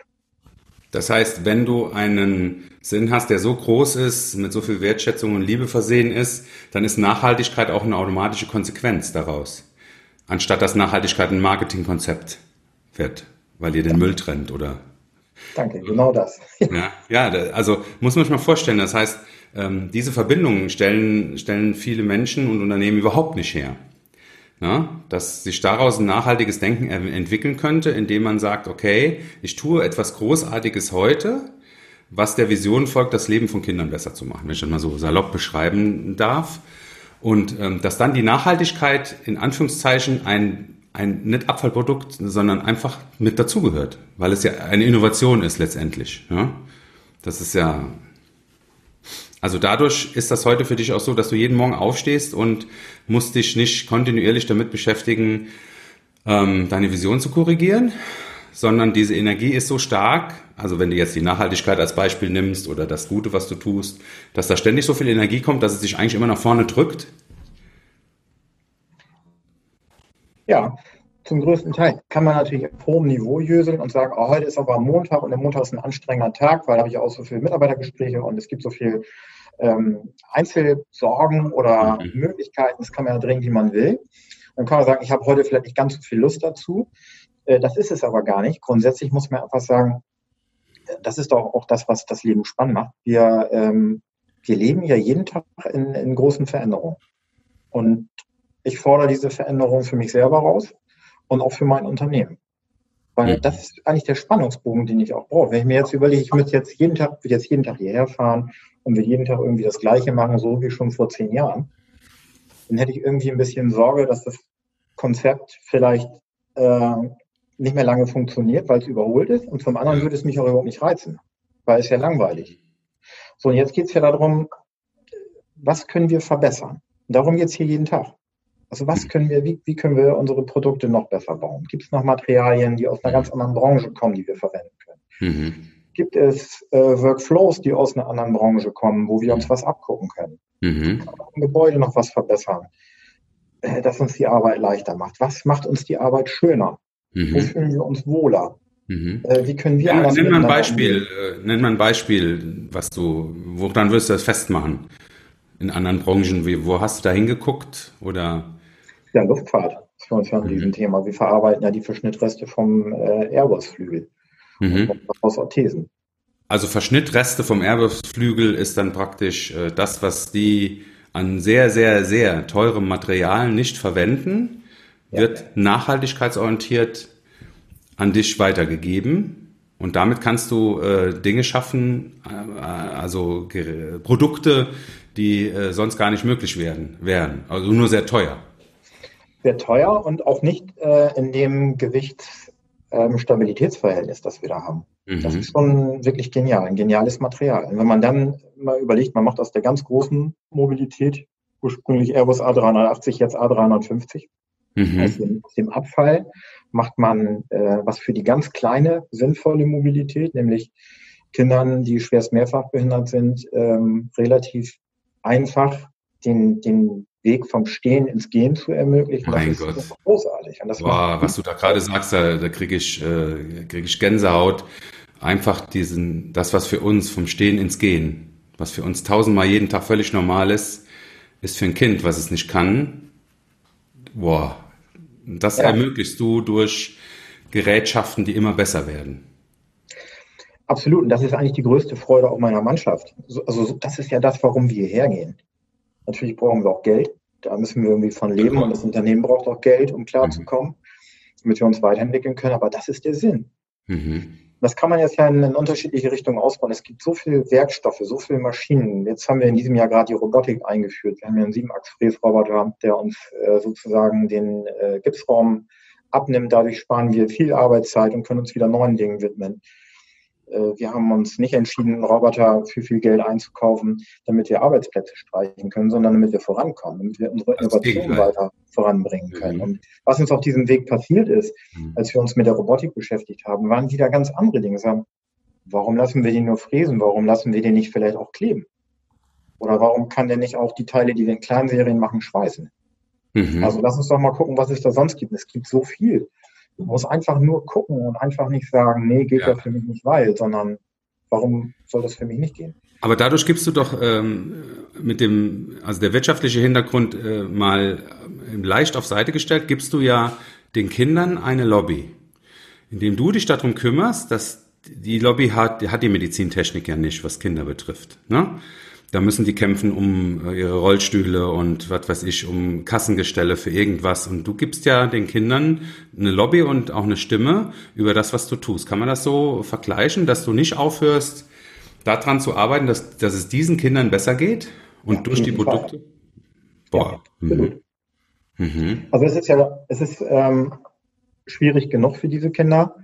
Und es ist doch relativ einfach für uns, das einfacher zu machen. Wir können es leichter machen, weil wir wissen, wie es geht und weil wir Zugriff auf das Material haben. Und wir können es auch schöner machen, indem wir sagen, wir haben tausende von Designs und es gibt heute so viele Techniken, wo man den mhm. Lieblingsstoff, die Lieblingsfigur, irgendwas mit einbauen kann, sodass das Produkt auf einmal auch ein Lieblingsprodukt werden kann. Eine ganz andere Form der Akzeptanz. Also das Kind holt nicht die graue äh, Prothese aus der Ecke in beige, wie ich eben gesagt habe, sondern ähm, eine Prothese, wo ein Teil seines Spielzeuges mit verbaut wurde und sie jeden Tag oder irgendein Material, ja. irgendwas, äh, um Identität zu schaffen ne? und, auch, und auch Nähe zu schaffen. Das ist ja eine irre geile Idee. Wie kommst du denn da bei den Krankenkassen an mit so Ideen? Relativ neutral. Die Krankenkassen müssen natürlich wirtschaften und sagen ganz klar, das Maß des Notwendigen darf nicht überschritten werden. Und ich mhm. sag mal, diese ähm, Geschichten wie ein gutes Carbon zu verwenden, ist genauso teuer wie ein nicht so gutes Carbon zu verwenden. Und ist vielleicht leichter zu verarbeiten, heißt für uns nur, dass wir einmal anders drüber nachdenken müssen, aber macht uns auch nicht wirklich mehr Arbeit, mhm. als es normal zu verwenden und einzusetzen. Das betrifft die Laminate zum Beispiel. Ja unterschiedliche mhm. Herangehensweisen. So, und wenn wir jetzt ähm, die Möglichkeit haben, das Ganze zu individualisieren und ähm, da ist ein so ein kleiner Zwockel und sagt, ich bin Ernie-Fan und ich möchte Ernie da drauf haben, dann suchen wir einen Ernie-Aufnäher und laminieren den mir ein. Ist Ernie dabei, zack. Macht uns ja auch Spaß, ne? Ja, machen, da ist, dann äh, so freut man sich schon auf die Übergabe. Ja. Und die leuchtenden Augen. Okay. Das macht Spaß. Mhm. Äh, ist das auch ein Stück weit, unterstützt du ja auch damit äh, Inklusion, indem die Menschen sich auch trauen, mehr in die Gesellschaft zu gehen durch ähm, durch, sagen wir mal, Hilf Hilfestellung mit eigener Identität, wenn ich das mal so bezeichnen darf. Und man traut sich einfach mehr, wie wenn ich mit meinem Bruce Springsteen-T-Shirt rausgehe. Na, dann trage ich den Bruce Springsteen auf der Brust und fühle mich dadurch, oder ich ziehe die All Blacks Trikots äh, immer an und man identifiziert sich. Das ist ja äh, irre geil, dass du da so einen Gedanken reinbringst. Was macht das denn jeden Abend mit dir? Das ja, muss ja unglaublich schön sein ist ein tolles Gefühl. Man geht echt zufrieden nach Hause. Mhm. Natürlich überlegt man immer, es gibt natürlich viele äh, Dinge, das Unternehmen ist jetzt ja auch nicht mehr so ganz klein, es ist immer viel zu tun und zu berücksichtigen, aber grundsätzlich ist, glaube ich, das, was, was einen äh, immer wieder total gut abholt und auch runterbringt, mhm. dass, dass man einen sinnvollen Job gemacht hat. Und man weiß nicht, eine Schraube, die wir irgendwo eingebaut haben, war jetzt sinnlos oder war mhm. überteuert oder sonst irgendwas. Alles so, das, was wir bauen, alles macht einen Sinn. Das ist ein super, super Gefühl. Mhm. Also auch eine Vorreiterrolle zu spielen, ist das auch, äh, gefällt dir diese, gefällst du dir in der Rolle, die natürlich ein automatisches Ergebnis aus hohen Innovationsgrad ist, äh, abgeleitet aus dem Sinn. Ähm, bist du da gerne auch Vorbild für andere junge Unternehmer, die vielleicht jetzt anfangen und sich den Strehl da äh, in der Nähe von Bremen mal angucken und dein Unternehmen und das bewundern dürfen? Ist dir das peinlich oder ist das okay für dich? Nee, es macht mir Freude. Also ich fordere die Zuhörer natürlich auf, dann äh, sich das anzugucken. Ne? das macht dir Freude. Entschuldigung. Das macht mir klar, macht mir Freude. Es macht mir Freude, mein Wissen zu teilen. Mhm. Und ich habe auch Menschen um mich herum gehabt, die mich eingeladen haben. So, komm mal vorbei, guck dir mal an, wie wir das machen. Mhm. Und da kommen wir wieder zu dem, was mein Altgeselle mir damals erzählt hat. Guck dir überall an, was das Beste ist. Mhm. Und finde raus, was das Beste für dich ist. Mhm. Das ist ja eine Philosophie letztendlich. Äh, warum soll ich da jetzt mit aufhören? Warum soll ich das für mich behalten? Ja. Das macht ja gar keinen Sinn. Die Wertschöpfung kann ja nur größer werden, indem andere einen Teil davon mitnehmen und es für mhm. sich wieder anders machen. Das ist ja wie beim, wie beim Backen. Der eine macht den Teig so, weil er mal ein Backbuch gelesen hat ja. und hat Fett gemacht und ist ihm irgendwie doch die Mehltüte reingefallen und dann war das irgendwie doch besser. Und der nächste sagt, das ist ja toll, schmeckt ja gut, wie hast du das denn gemacht? Ne? Geil. Und hat noch eine Tüte Mehl mit reingeworfen. Ah, wunderbar. Und macht es wieder anders. Und so geht es doch immer weiter. Also teile und werde reich, reicher an Erfahrungen, reicher an Möglichkeiten, reicher an Geld. Es ist, es ist immer mehr Reichtum, wenn man teilt. Das ist ja genau ein gegensätzliches Denken, wie äh, die Marktwirtschaft oder der Kapitalismus eigentlich äh, funktionieren oder vorgegeben, es wird vorgegeben, dass er so funktioniert, aber es stimmt gar nicht. Du teilst unwahrscheinlich viel und wirst dabei in allen Belangen, in Anführungszeichen, immer reicher. Ja. Ist geil, oder? Total geil. Ich finde, das ist auch das, was man auf, auf Reisen lernt, wenn man allein unterwegs ist. Mhm. Du findest immer Menschen, äh, die dir irgendwas geben. Und äh, man ist ja so erzogen und sagt, so wie gebe ich denn jetzt was zurück? Kann ich jetzt für den Holz hacken oder sonst irgendwas, weil er mich mal in seinem Haus hat schlafen lassen oder mich ein Stück mitgenommen hat? Und die sagen, nein, gib es doch jemand anders.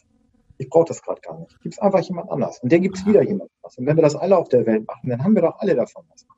Mhm. Und es nicht bepreisen, äh, in irgendeinem Wettbewerbsdenken und dadurch verhindern oder dass wir äh, äh über 10.000 Kilometer Nahrungsmittel importieren, die da den Bauern in Afrika äh, äh, praktisch verhungern lassen. Das, Wahnsinn. Genau, Wahnsinn, Wahnsinn. Denkst du denn, dass äh, wir so wie die Gedankengänge heute in deinem unternehmerischen Denken sind und auch in deinem menschlichen Denken, ähm, denkst du, dass das sich ändern kann die nächsten Jahre? Durch Corona auch, durch die Erlebnisse, die wir haben, durch deine Art und Kultur, wie du dein Unternehmen führst und gestaltest, dass sich was ändern kann? Ja, das glaube ich schon. Ich glaube wirklich, wir brauchen alle hm, ein Stück weit eine Veränderung unseres Bewusstseins. Mhm. Wenn Corona nicht gekommen wäre, um etwas zu verändern, wäre vielleicht was anderes passiert. Aber ich glaube schon, dass es an der Zeit ist, mhm. dass wir einfach uns darauf besinnen, dass ähm, es nicht immer satter, leckerer, weiter, schneller gehen muss. Ist auch immer die Frage, wenn man sagt, ähm, so wie willst du denn im nächsten Jahr wachsen? Mhm. Das kann man ja in, in verschiedene Richtungen denken. Will ich wachsen in Form von, ich will mehr Geld aus meinem Unternehmen oder meiner Arbeit generieren oder will ich einfach in Summe mehr Wertschöpfung generieren? Ja. Und die Wertschöpfung einfach für sich mal zu beziffern und mhm. auch vielleicht zu benennen und zu sagen, was ist denn für mich Wertschätzung?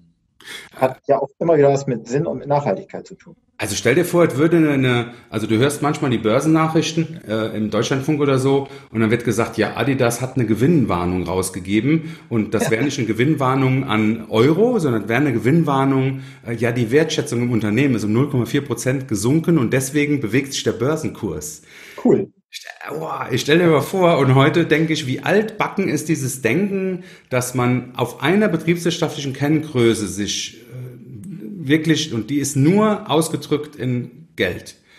Das ist ja, das fühlt sich für mich an wie ein hunderte Jahre altes Marktplatzdenken von irgendeinem mittelalterlichen Markt, wo es nur darum geht, äh, zu bepreisen. Ja, und das, was du sagst, würde ja bedeuten, du machst dir heute als Unternehmen Gedanken und sagst, Mensch, nächstes Jahr, wir wollen nicht mehr Geld verdienen, aber wir wollen mehr Wertschätzung und machen das messbar. Zum Beispiel. Wäre geil. Eine Gewinnwarnung von Adidas. Die Wertschätzungsgewinne sind um 0,4 Prozent eingebrochen. Und die, die Anleger steigen aus. ja. ja. Ja, aber ist das am Ende des Tages nicht so, dass die Anleger tatsächlich aussteigen, wenn eine Gewinnwarnung kommt, die daraus resultiert, dass ein Unternehmen eben nicht wertschätzend gehandelt hat, sondern schickt 5000 Leute heim und ähm, nur um mehr Geld zu verdienen und das Karma, was dabei erzeugt wird, ist ja eine Katastrophe. Wenn ich das in betriebswirtschaftlicher Sicht irgendwo äußere, werde ich ja wie ein Irrer hingestellt. Ja. Jetzt muss man jetzt ja mal weiterdenken, was da passiert. Mhm. Und was da für eine Kultur hintersteckt. Und letztendlich, das erlebst du ja, wenn du auf der Suche nach äh, jungen Talenten bist oder überhaupt nach Fachkräften. Mhm.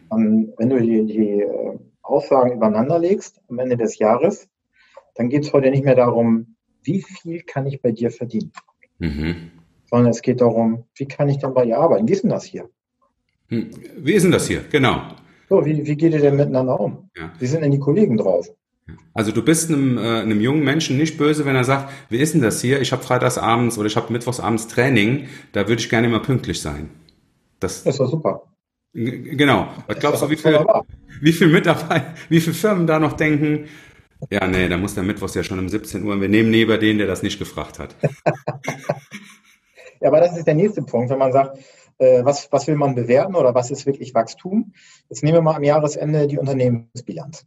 Mhm. So, dann gucken wir die Posten durch. Dann haben wir einen Posten, der ist ja relativ weit oben, das sind die Personalkosten. Mhm. Also sind, sind, ist, ist das Ausgeben für Geld für Mitarbeiter wirklich auf die Kostenseite zu geben? Oder kann man sagen, es ist eine Personalinvestition? Ah, das, was du gerade äußerst, das löst in mir explosionsartige Gedanken aus, denn in einer Bilanz müsste über den Personalkosten stehen, Achtung Mensch, Achtung Mensch, Achtung Mensch, keine, nicht eine Ressourcenbetrachtung wie eine Maschine. Äh, und wir, wir nehmen den Menschen gar nicht wahr, wir nehmen den Menschen immer noch nur als produzierendes in der betriebswirtschaftlichen Sichtweise, nicht in der unternehmerischen Sichtweise, wie du denkst, sondern der, ne, eine Bank sagt, ja, die Personalkosten sind zu hoch. Und wie du sagst, der Mensch kann doch springen. Manchmal kostet er und manchmal ist er es auch wert. Und deswegen müsste das unbedingt verschoben werden. Aber wir haben ja ein Industriezeitalter denken, was so bis Ende der 80er ging, dass wir immer noch Bilanzen schreiben wie zum Zeitpunkt der Industrialisierung, weil irgendwann mal jemand einen Kontenrahmen geschaffen hat, der den Menschen als Ressource ja, genau.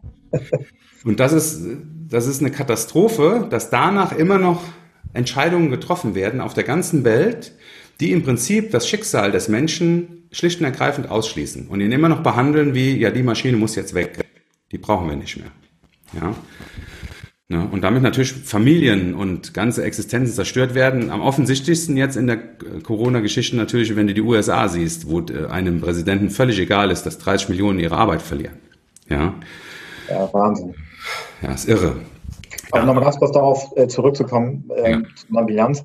Im Grunde genommen ähm, fehlt komplett die Betrachtung und die Bewertung dafür, wie, wie gehst du als Unternehmer auch mit deinen Leuten um. Mhm. Also wenn wir über HR sprechen, jeder sagt HR, äh, was ist denn das? Also Human Resources. Wir reden über Humankapital. Mhm. Wir haben die Kapitalseite. Was haben wir denn da? Haben wir Werte, die sind nachweisbar. Aber wie wird denn bewertet? Und wäre ich Bank, würde ich das sagen, ich habe da einen Unternehmer, der hat vielleicht ein Engagement bei mir laufen. Wie geht der eigentlich mit seinen Leuten um? Weil wenn der seine Leute nicht vernünftig behandelt, mhm. dann kann er morgen nicht das zurückführen, was wir ihm mal geliehen haben. Ja. Oder das, äh, aufpassen. Und solange es nicht validierbar ist, ein, bis auf den letzten Cent genau, ähm, schließt eine BaFin diese Angabe aus, weil sie nicht ja. genau. irre. Aber es ist die einzige Sprache, die heutzutage natürlich noch gesprochen wird oder die immer noch gesprochen wird, leider Gottes. Aber wir sind, denke ich, auf einem guten Weg. Vielleicht schaffen wir es ja, die Bilanz zu erweitern um eine menschliche Bilanz. Ja?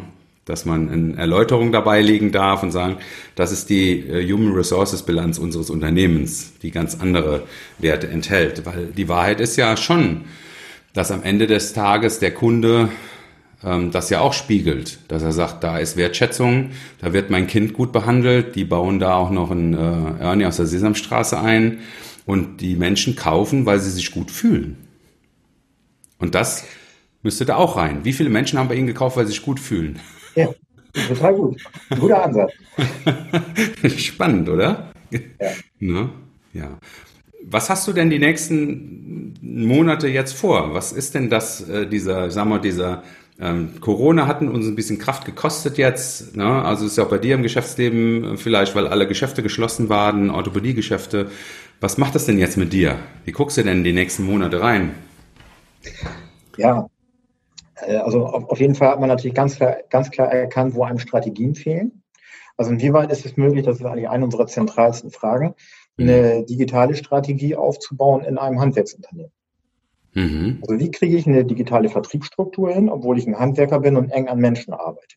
Das geht zum Teil über Digitalisierung. Man kann ja Scans anwenden, man kann Roboter haben und so weiter. Aber das nächste ist ja, wie bleibe ich denn an den Menschen dran? Das heißt, wie mhm. kommuniziere ich? Ist meine Kommunikationsstrategie noch richtig? Mhm. Muss ich was verändern, um dichter an meinen Kunden zu sein? Mhm. Ähm, das ist ja das, was wir uns wünschen. Wir wollen ja wissen, was unsere Kunden umtreibt, was mhm. sie brauchen, was, was sie erwarten. Das ist ja wichtig. Mhm. Das nächste ist, dass man natürlich sagen muss, äh, wir haben dann auch festgestellt, im Februar kam dieser besagte Roboter und konnte nicht in Betrieb genommen werden, weil ein Teil aus China fehlte. Und das okay. war einfach nicht lieferbar über Wochen. Also in was für eine Abhängigkeit leben wir hier?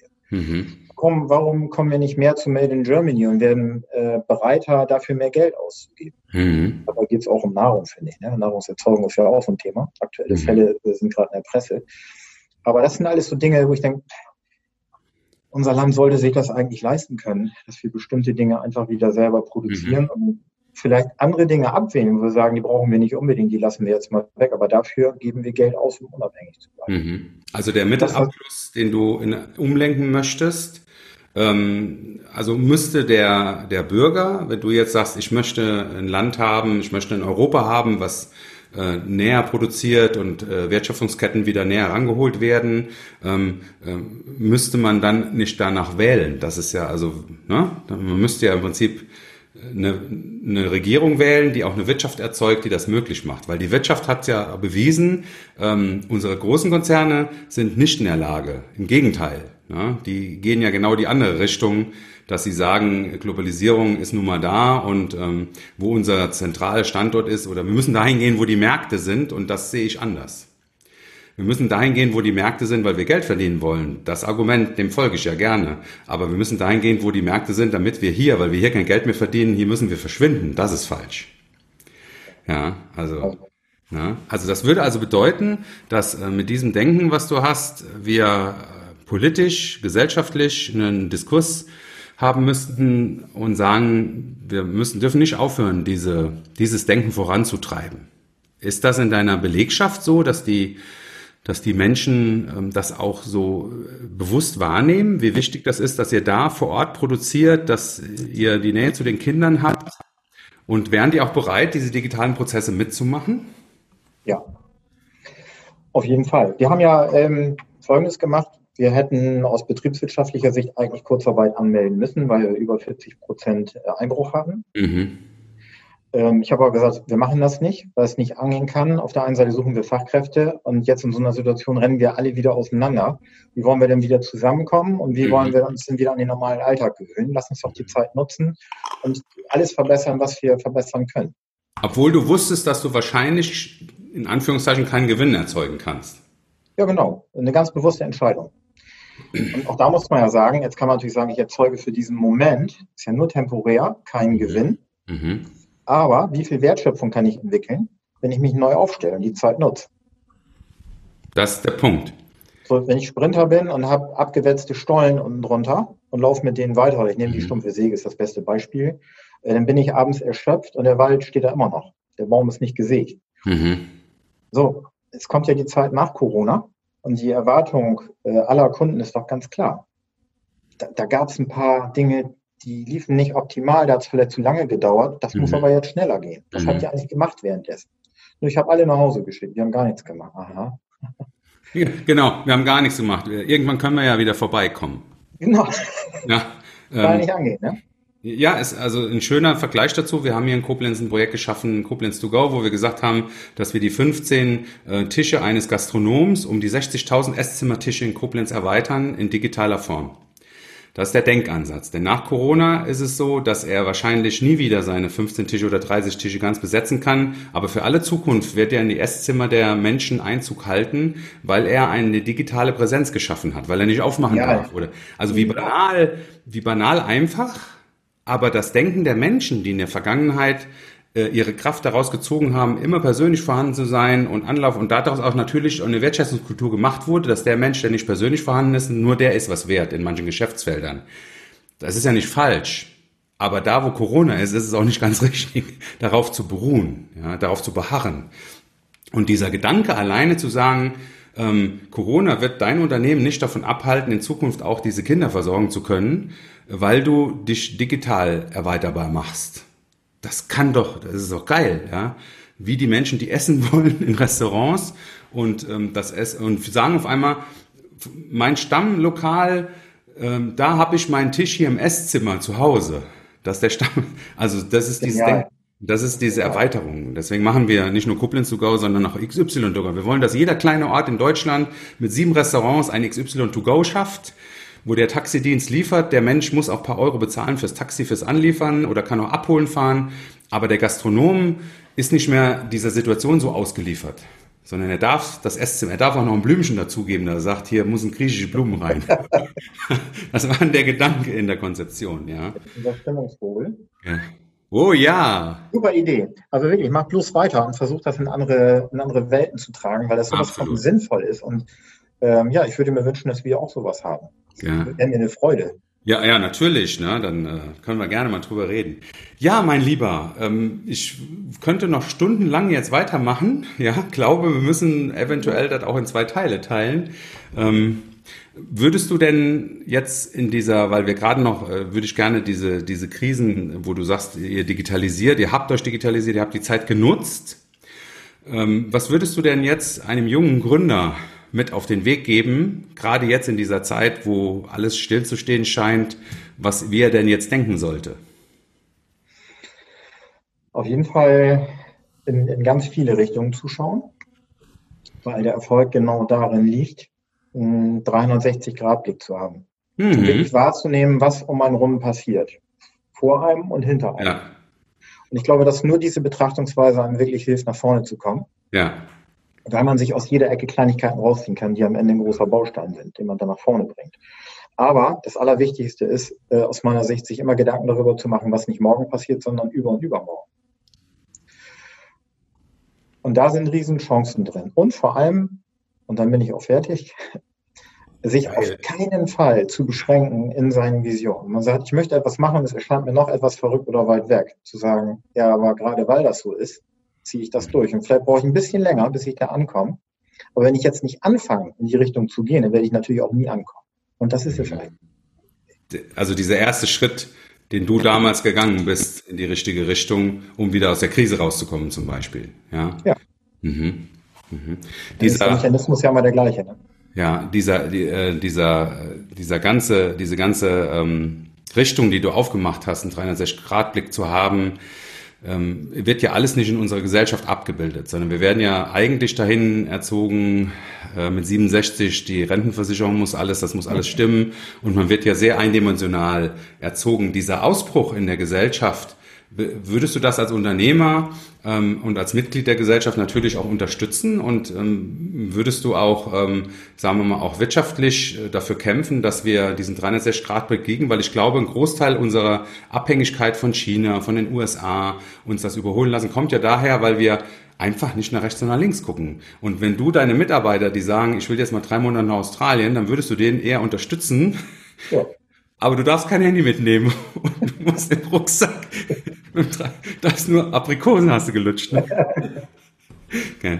Ja, also das würdest du auch unterstützen, gesellschaftspolitisch, dazu sagen, der Politik auch das Signal zu geben, ähm, da nach rechts und nach links zu gucken. Jeden Fall. Wobei die Politik jetzt in der Corona-Krise wirklich nach rechts und nach links geguckt hat. Wer ein bisschen gelahmt hat momentan, glaube ich, war viel Mittelstand, hat ein bisschen angehalten. Da müsstest du eigentlich auch ein Plakat aufhängen und sagen, wir haben die sechs Monate genutzt, um aufzuräumen und uns neu aufzustellen. Ja, hammergeil. Ja. ja, mein Lieber, dann würde ich von Herzen dir Danke sagen. Ja, und ähm, mich auch nochmal bedanken, weil ich am Ende des Podcasts nicht versäumen möchte, ähm, mich auch bei der Daniela zu bedanken, ganz öffentlich, wenn sie das irgendwann hört, die Daniela Bessen, die uns mal zusammengebracht hat, ja, und äh, wo ich ihr immer ewig dankbar sein werde und auch dir lieben Dank, lieber Björn, für die Inspiration, die du mir immer gibst, ja, und dass ich mich um 360 Grad drehen sollte bei meiner ganzen Gewichtsklasse. Ja, ich wünsche dir alles Liebe, alles Gute und wir werden sicherlich das Gespräch zu gewisser Stelle fortsetzen. Hat mich sehr gefreut, mein Lieber. Vielen, vielen Dank. Joachim, danke gleichfalls. War mir eine Freude und ich freue mich auf unser nächstes Gespräch. Klasse. Danke dir, lieber Björn. Bis dann. Grüße. Mach's gut. Tschüss. Ciao.